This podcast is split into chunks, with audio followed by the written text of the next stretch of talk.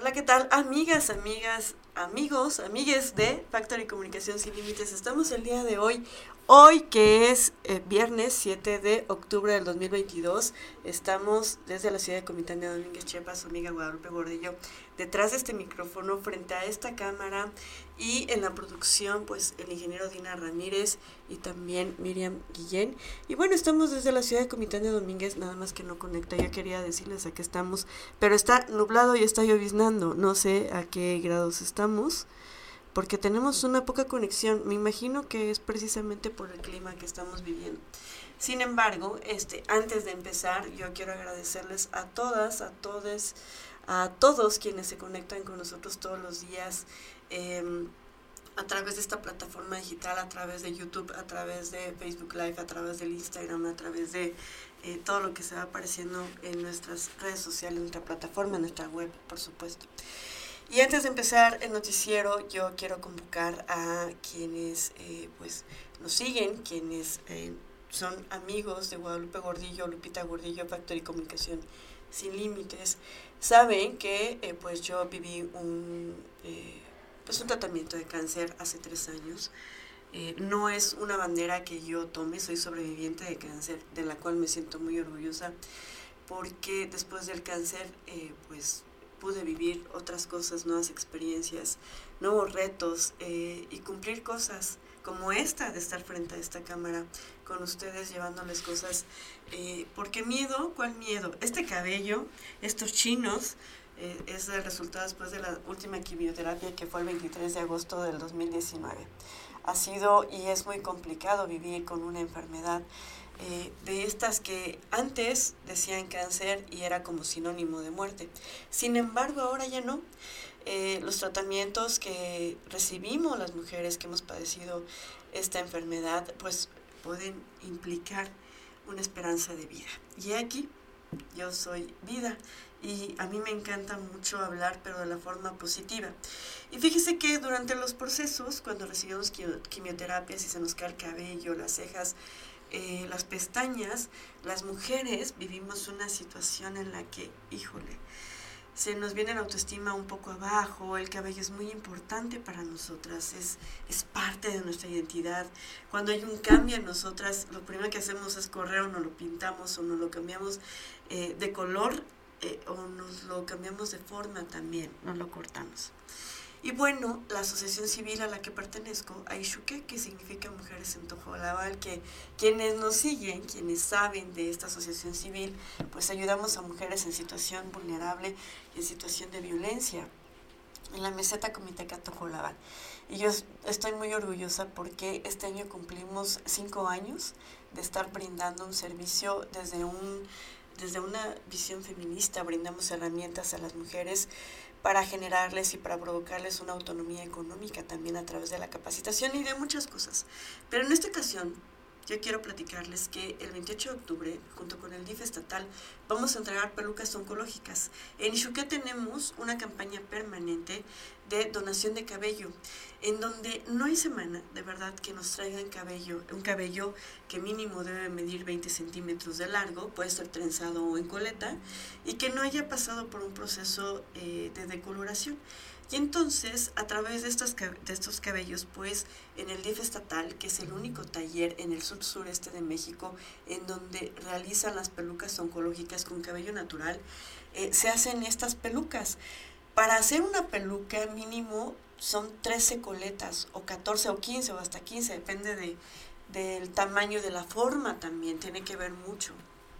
Entonces, a quienes estén recibiendo un proceso de quimioterapia, quienes estén ahorita eh, recibiendo quimios o, y que no tengan cabello, mujeres u hombres también, eh, eh, y deseen una peluca oncológica, vamos a dejarles en los comentarios aquí, debajo de este noticiero, para que nos manden también mi número telefónico, nos manden vía telefónica, vía WhatsApp porque tenemos que armar expedientes, la información y poderles darles así una peluca oncológica el próximo 28 de octubre. Ojalá sean varias las que podamos brindar, no nada más las que ya tenemos registradas. Sabemos que en la región hay mucho cáncer y en este mes que estamos sensibilizando en la revisión, que es súper importante, que Factory a partir del próximo lunes también vamos a tener otra campaña en la que van a poder ayudarnos para las mastografías, para las mujeres que no tienen el acceso tan fácil a la salud porque es, es caro, es un estudio caro,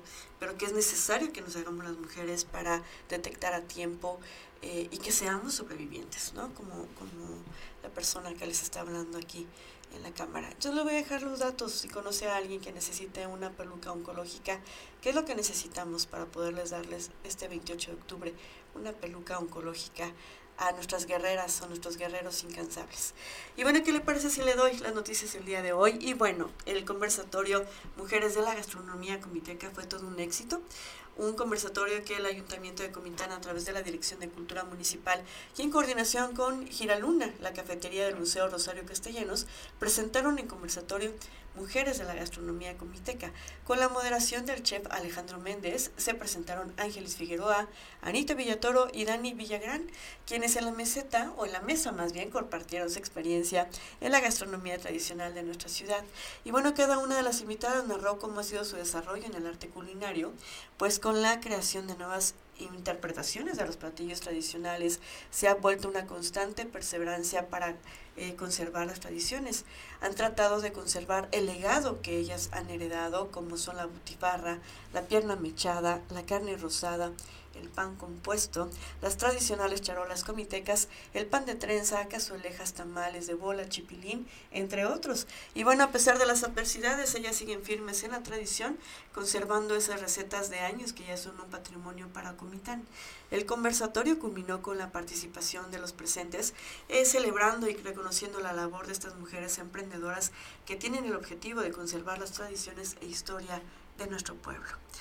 Y bueno, en otro orden de ideas, perdió el control y cayó a un canal. El presunto exceso de velocidad y el asfalto mojado provocaron que el conductor de un vehículo compacto perdiera, el control y terminó, a, pues bueno, cuando circulaba sobre el libramiento oriente de la ciudad. Los hechos sucedieron a la altura del acceso al fraccionamiento Los Laureles, en donde el presunto exceso de velocidad y las inclemencias del clima provocaron que el chofer de un Chevrolet tipo Spark de color gris perdiera el control del volante y bueno, fuera a volcar eh, ante la cinta, afuera de la cinta asfáltica hasta caer a un canal. Y bueno, afortunadamente en el percance no se reportaron personas lesionadas y al lugar arribaron integrantes de una organización social quienes impidieron la intervención de las autoridades. Esperamos que todo esté muy bien. Y bueno, esto es Factory News. Usted sabe que los miércoles y viernes viene Miriam Guillén con lo más novedoso de las redes sociales. Que tenga un gran día, un gran fin de semana. Hasta la próxima.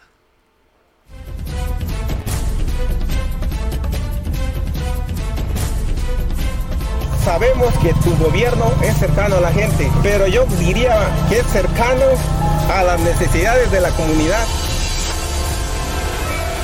Primer informe de gobierno.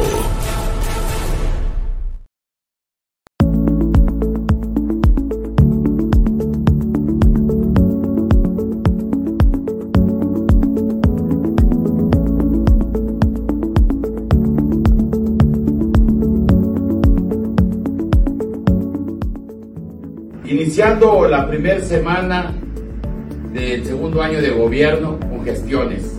Y hoy me encuentro en la dirección de Conagua y quiero agradecer al ingeniero Felipe Irineo, director general, por todo su apoyo y respaldo, porque hoy estamos entregando el proyecto para darle solución a la planta de tratamiento y a todo su equipo de trabajo. Y por supuesto, alguien que nos viene acompañando desde hace mucho tiempo para este gran proyecto, nuestra amiga la secretaria Mariros. Muchas gracias por todo su respaldo y desde acá le mando un saludo también, que hoy no puedo estar en la mesa de trabajo, a mi amiga diputada Patti Armendaris, que también es parte de este gran proyecto. Lo vamos a lograr. Saludos amigos.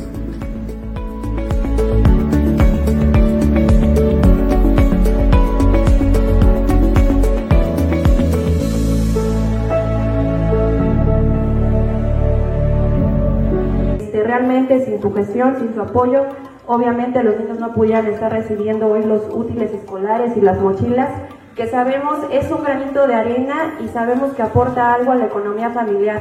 Tanto como mi esposo y yo hemos estado gestionando, viendo para que el día de hoy lleguen estos apoyos, tanto como niños de primaria, secundaria, agradecerle también a mi delegado Ernesto Calvo y también agradecerle a nuestra directora general Delia María, a nuestro gobernador por preocuparse por la educación de nuestras niñas y niños de todos los municipios. Y hoy Simón está siendo beneficiado con estos apoyos. En Liverpool celebramos 175 años con tres días de venta nocturna. Usa tus tarjetas Liverpool y aprovecha hasta 35% de descuento en una gran variedad de artículos. En todo momento, Liverpool es parte de mi vida. En Liverpool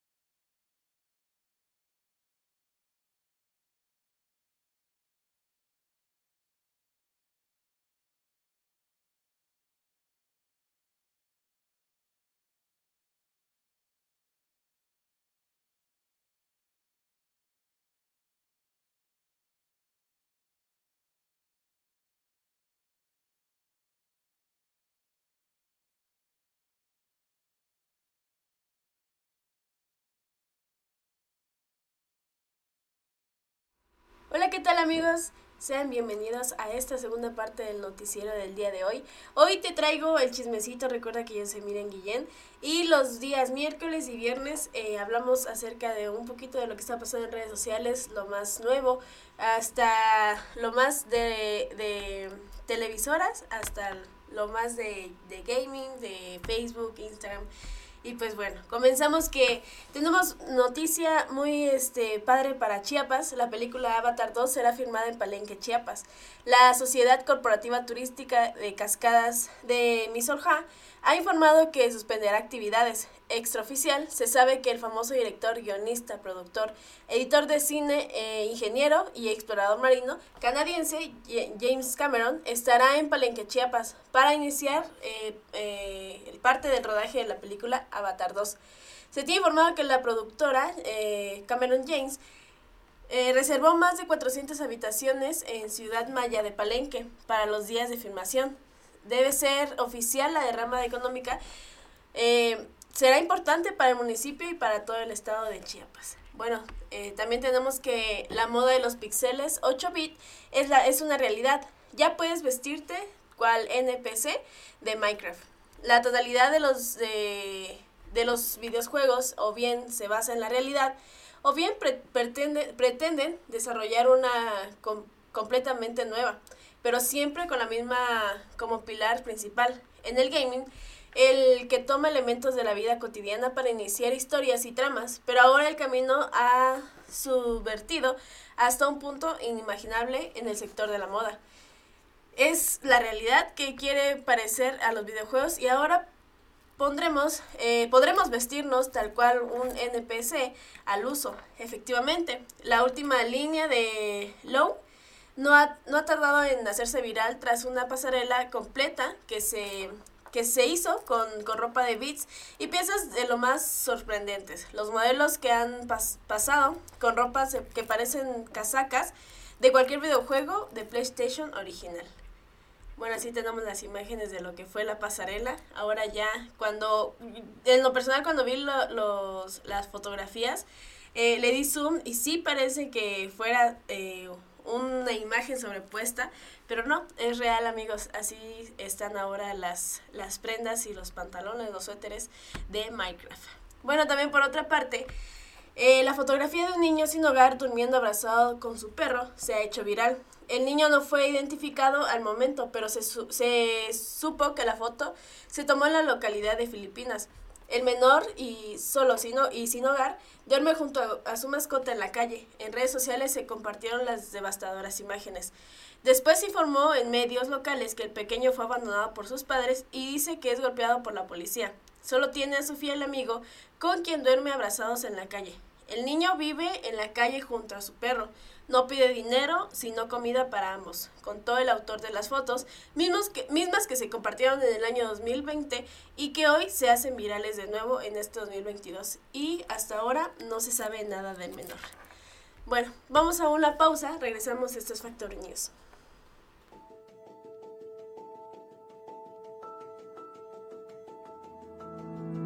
Hemos visto tu labor, hemos visto tu tenacidad, hemos visto tu coraje para defender al pueblo. Y lo estás demostrando con hechos. Presidente, en nombre de todas las familias que conformamos estos barrios, primera y segunda sección, presidente, muchísimas gracias. Que Dios te bendiga. Desde el inicio de mi gobierno me comprometí con el pueblo de Comitán a trabajar muy fuerte para ir dando una solución en el tema del agua. Hace unos meses dimos un primer banderazo de un pozo profundo en el barrio de Achibol, en la Castalia, donde ya a unos días o a un mes ya encontramos agua y vamos a empezar a equipar ese pozo. Pero hoy estoy aquí en el barrio de La Mariano, también un barrio que ha padecido del vital líquido durante muchos años. Y estamos hoy iniciando esta obra que necesita tanto este barrio. Y no solo este barrio, también todos los cercanos que están por acá, como Las Tinajas, como Belisario, y con la construcción de este pozo vamos a solucionar muchas cosas. Seguimos trabajando por Comitán. Con el señor Fox se nota la diferencia.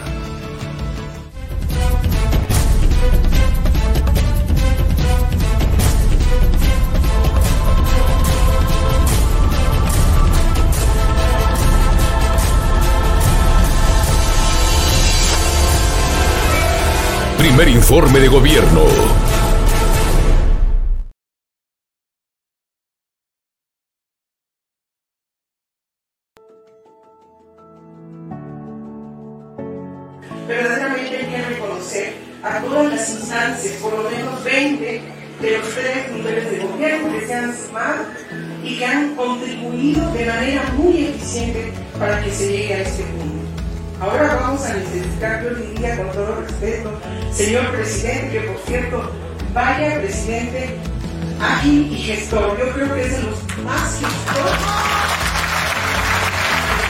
Que seamos la generación de chiapamecos, de comitecos, de tuzlecos, de pollecos, de todos lados, que lo hagamos realidad. Y como decía Belisario, parafraseándolo a él, si todos hacemos lo que nos corresponde, el hospital será pronto una realidad. Y quiero decirles a todos los comités que vamos a seguir trabajando muy fuerte.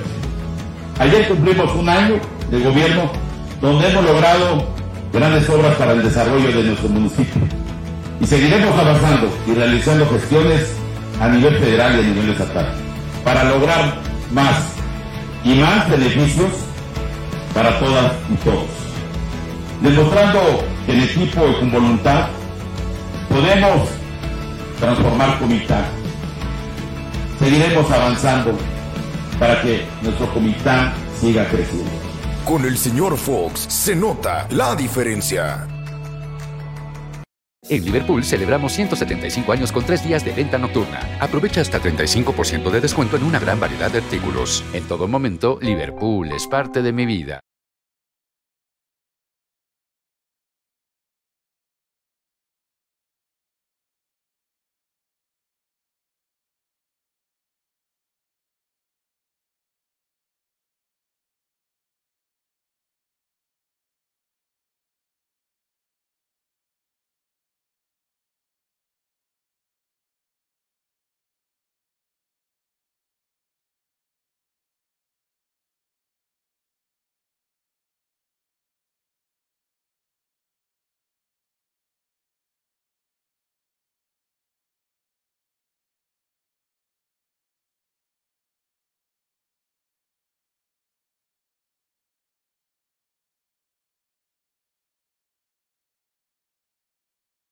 Y bueno amigos, estamos de regreso.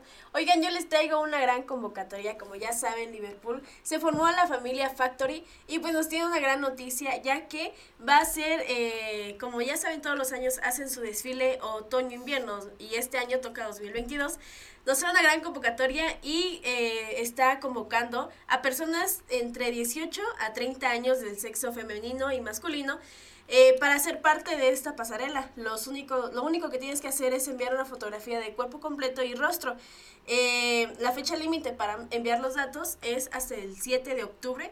En la página te vamos a dejar el flyer oficial para que vayas y cheques la información. Igual nos puedes mandar un mensajito y pues nosotros te comunicamos con, con los encargados. Así que no te pierdas esta gran oportunidad, amigos, de ser parte de la gran pasarela eh, otoño-invierno de Liverpool. Y bueno, regresamos también con, con una noticia que fue algo improvisada para Ingrid Coronado, ya que aparece en el programa Ventaneando para promocionar su libro Mujerón. Sin embargo, durante la emisión le hicieron preguntas sobre la lectura del testamento del padre de sus hijos menores, Fernando del Solar. Eh, tras hablar del duelo que ha vivido con los niños, la periodista Linet Puente comentó, a la redacción llegó la noticia de que el testamento de Fer fue abierto ya, Primero preguntarte, ¿tú qué sabes del tema? A lo que Coronado replicó, qué rápidos. Tras la respuesta de Ingrid, Pati Chapoy comentó, hicimos una síntesis, el departamento de la colonia del Valle será para su hijo Luciano y Paolo. Pa el usufructo vitalicio de ese departamento para los papás de Fernando. Lamentablemente el señor Norberto ya falleció, entonces quedaría a la viuda la señora Rosalinda. A su vez, Puente añadió, su viuda, Ana Martínez Ferro, tiene los derechos de propiedad de otros departamentos de la Benito Juárez, así como el cajón de estacionamiento respectivo. Que el mensaje de otros departamentos ubicados en Periférico Sur es, la, es para la misma Ana Martínez Ferro. Que el resto de sus bienes presentes o futuros para sus hijos, que la albacea del testamento igual es su viuda. Como tutora de sus hijos nombra a su hermana María Eugenia eh, y el testamento fue firmado el 10 de marzo del 2022. Posteriormente, Coronado manifestó, evidentemente yo no esperaba que el testamento saliera de esa manera, porque evidentemente, y lo digo porque ya ustedes conocen toda la información, no es que yo lo haya, yo lo, lo haya dado yo, sobre lo que la casa del Pedregal, lo del departamento de la Florida, hay varias cosas que me imagino que se vendió y que deben de estar en la cuenta de banco para lo que mis hijos se quedaron con la cuenta y están como beneficiados. De la misma manera, la, presente, la, la presentadora de televisión recalcó, Hoy por hoy no tengo la información de los beneficiarios de la cuenta, solo sé que no son mis hijos y que no soy yo, porque por eso no me pudieron dar la información. Ese asunto sí me sorprendió honestamente y yo no esperaba que dejara a mis hijos desprotegidos de esta manera. Pero lo que diga el juicio de sucesión es una obligación que tenemos los padres. Yo por mí no me metería en otro juicio, pero es algo que tenemos eh, la obligación de hacer. Por lo tanto, veremos lo que sucede en ese momento. Y así terminó ella esta entrevista que la verdad como que la bombardearon tantito por por todos los discursos, ya que iba por un tema y salió con otros, pero bueno, ya saben que así, así es el, este medio. También por otra parte, tenemos la respectiva deliberación del jurado de la Corte de Miami declaró culpable al actor mexicano Pablo Light de homicidio involuntario por la muerte de, de Juan Ricardo Hernández, un hombre de 63 años, quien recibió un golpe de, de puño de parte del actor y días después falleció por un traumatismo en la cabeza el jurado, que estuvo integrado por seis personas, llegó al veredicto y de, determinación de culpabilidad del actor, por lo que el histrión mexicano, conocido por sus participaciones en telenovelas de la cadena Televisa, podría estar em, enfrentando una condena entre 9 a 15 años, pero esto no se determina hasta que el juez del caso dicte resolución de una audiencia que se hará posteriormente. La Fiscalía Estatal de Miami Catherine Fernández emitió eh, un comunicado después del veredicto en el que estableció que dos vidas fueron destruidas por, las, por la simple ira de la carretera, una situación que vemos demasiado eh, en nuestras calles y en las calles de todo el país, señaló. De acuerdo al sitio, eh, uno de los miembros del jurado se manifestó después de llegar a un veredicto junto a los otros cinco miembros. mm, nosotros, el jurado, encontramos lo siguiente. En, cuanto al cargo de homicidio involuntario, el acusado es culpable, dijo. Tras escuchar el, veredicto del jurado, el, al declararlo culpable, Lain de 35 años tuvo unos momentos para abrazar a su familia que estaba en la sala y minutos más tarde, más tarde fue esposado y llevado a la cárcel bajo custodia de las autoridades, ya que fue negada la solicitud de continuar bajo arresto domiciliario, como lo estaba haciendo hasta ahora. Y bueno, así es como eh, termina ahorita este caso de Pablo Lai. Vamos a seguir cubriendo la nota para traerles más información. Bueno, también por otra parte, eh, la supuesta víctima de Verónica Castro rompieron el silencio, el silencio durante una entrevista para YouTube para el programa Chisme No Like y el influencer El Rey Tocino.